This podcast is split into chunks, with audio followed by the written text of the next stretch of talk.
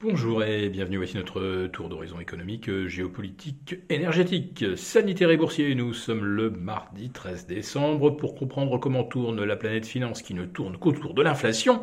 C'est sur la bourse au quotidien et nulle part ailleurs et l'épisode du jour s'intitulera Inflation c'est Noël? ou on croit au Père Noël. Euh, c'est un véritable vent d'euphorie qui déferle sur les bourses occidentales depuis 14h30 ce mardi 13, avec les chiffres de l'inflation aux États-Unis ressortis une nouvelle fois inférieurs aux attentes, avec un taux global de 7,10, là où on attendait 7,3, après 7,7 au mois d'octobre. C'est euh, la baisse de l'énergie et des carburants à la pompe qui explique en partie euh, cette embellie, ainsi que euh, le recul des véhicules d'occasion. vous remarquerez que ces deux principaux moteurs de la modération des prix sont totalement inconnus en Europe la baisse des carburants ne durera pas, avec la vague de froid qui déferle et euh, le prix des voitures d'occasion. Est-ce que cela rentre en ligne de compte dans nos calculs de l'inflation? La réponse est non. En revanche, aux États-Unis, on s'aperçoit que les loyers continuent de progresser, même si l'immobilier américain est en train d'amorcer un véritable crack, et euh, les coûts de la nourriture euh, varient peu.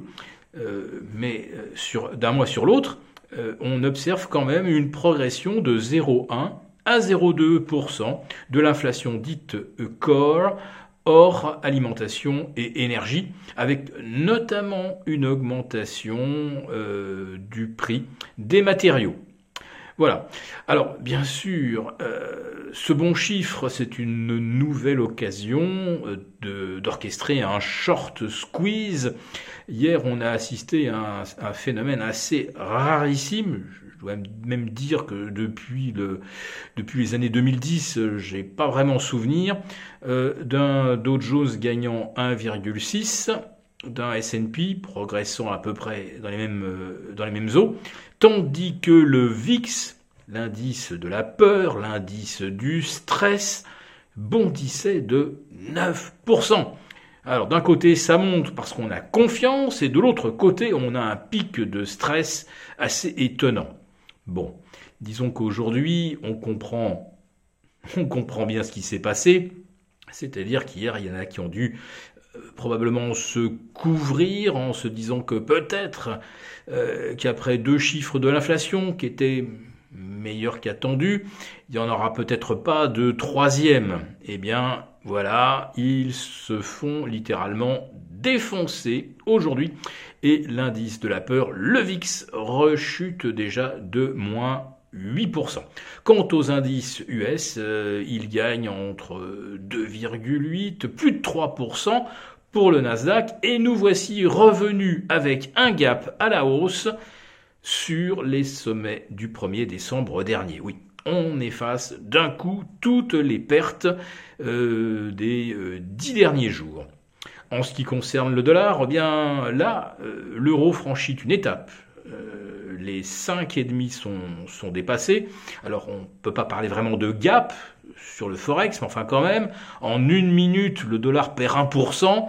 Euh, s'enfonce sous les euh, 1,0650 contre euro. Il perd 1,20 contre toutes les devises, c'est le dollar index.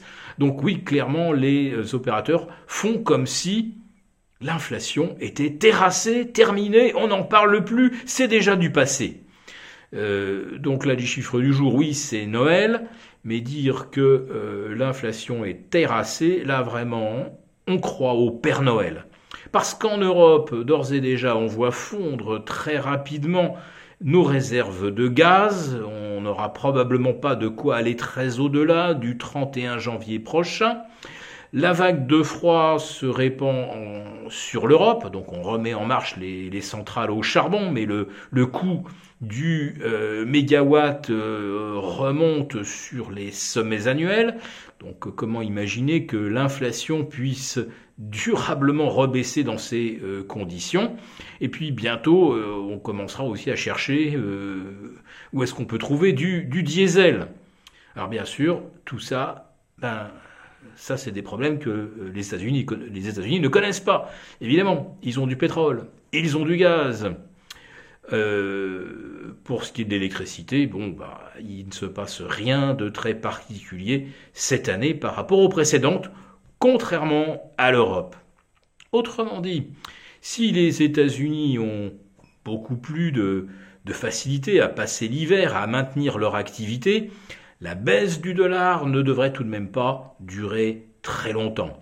Parce que la zone euro, elle, c'est bien euh, une zone en récession, avec des déficits qui se creusent. Rien que pour la France, euh, le coût du bouclier tarifaire euh, sur l'électricité et les carburants, c'est 170 milliards d'euros. Est-ce que les États-Unis ont besoin de créer un bouclier le prix, du, carburant est retombé aux alentours de 3,20 le gallon.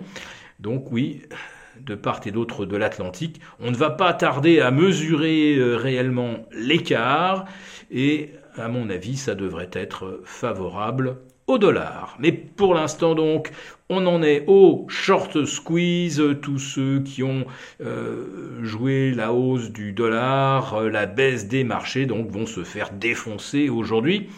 Mais on verra si ça tient plus de 24 heures avec demain la réunion de la BCE. Si ce message vous a plu, mettez-nous un pouce et rendez-vous demain avec nos abonnés des affranchis.